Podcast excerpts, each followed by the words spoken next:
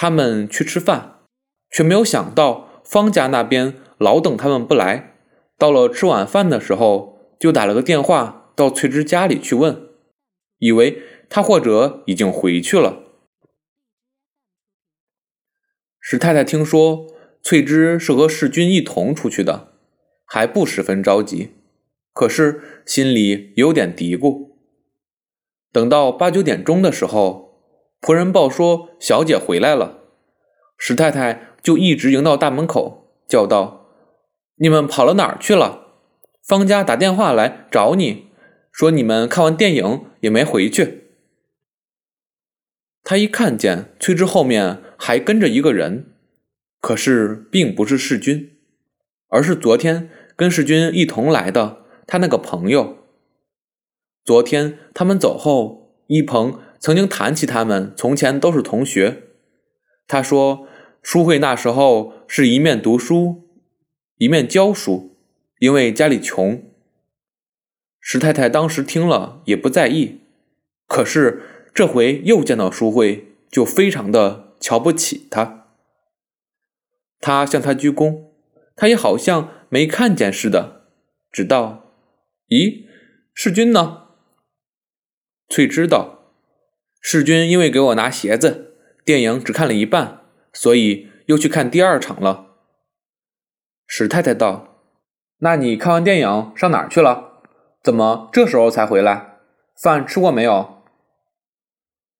翠芝道：“吃过了，跟许先生一块在外头吃的。”史太太把脸一沉，道：“你这孩子怎么这样？”也不言语一声，一个人在外头乱跑。他所谓一个人，分明不拿书慧当人。他在旁边听着，脸上实在有点下不去。他真后悔送翠芝回来，不该进来的。既然进来了，却也不好马上就走。翠芝便道：“妈也是爱着急，我这么大一个人了，又不是小孩子，还怕丢了吗？”一面说着，就径直的走了进去，道：“许先生进来坐，王妈倒茶。”他气哄哄的走进客厅，将手里的一只鞋盒向沙发上一灌。淑慧在进退两难的情况下，只得也跟了进来。石太太不放心，也夹着脚跟了进来，和他们品字式坐下。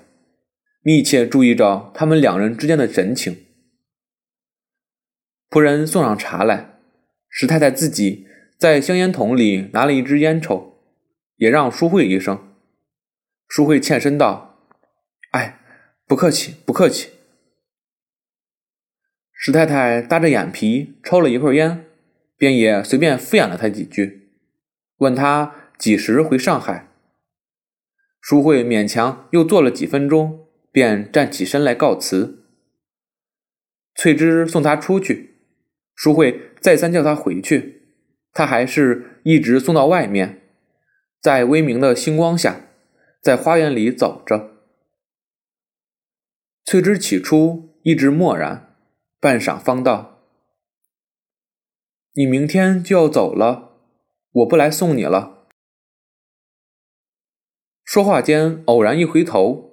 却看见一个女佣不声不响跟在后面。翠芝明明没有什么心虚的事，然而也涨红了脸，问道：“干什么？鬼鬼祟祟的，吓我一跳。”那女佣笑道：“太太叫我来给这位先生雇车子。”淑慧笑道：“不用了，我一边走一边叫。”那女佣也没说什么，但是依旧含着微笑。一路跟随着，已经快到花园门口了。翠芝呼道：“王妈，你去看看那只狗拴好了没有？不要又像昨天那样忽然蹦出来，吓死人的。”那女佣似乎还有些迟疑，笑道：“拴在那儿吧。”翠芝不由得火起来了，道：“叫你去看看。”那女佣见她真生了气。也不敢作声，只好去了。翠芝也是因为堵着一口气，所以硬把那女佣支开了。其实那女佣走后，他也并没有什么话可说。又走了两步路，他突然站住了，道：“我要回去了。”舒慧笑道：“好，再见，再见。”他还在那里说着，他倒已经一扭身就快步走了。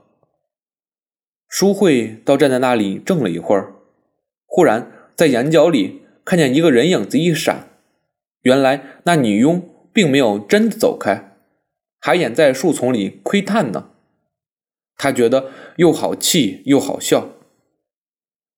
由这上面却又想起，那女佣刚才说要给他雇车。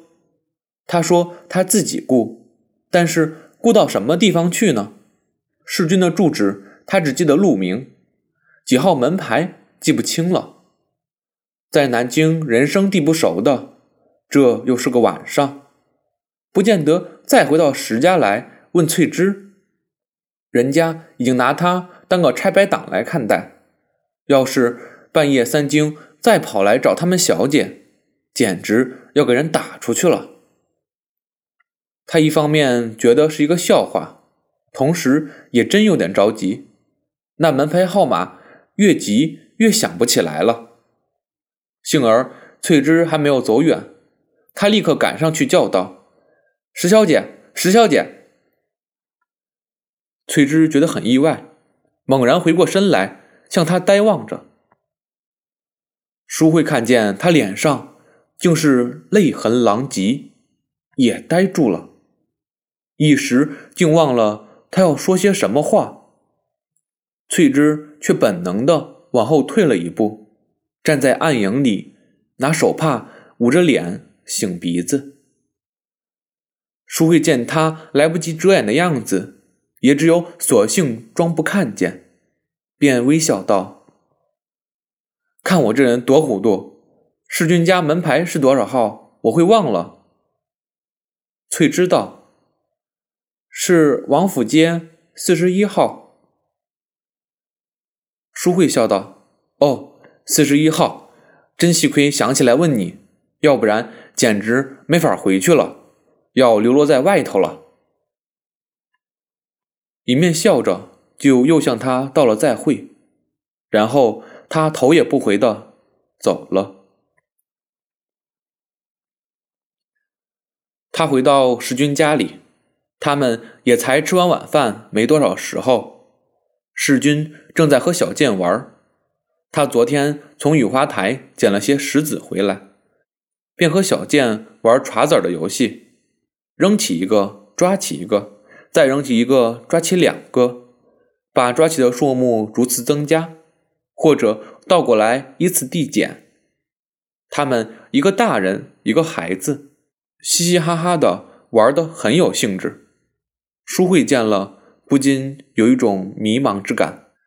他仿佛从黑暗中乍走到灯光下，人有点呆呆的。世君问道：“你怎么这时候才回来？我母亲说你准是迷了路，找不到家了，骂我不应该扔下你自己去看电影。你上哪儿去了？”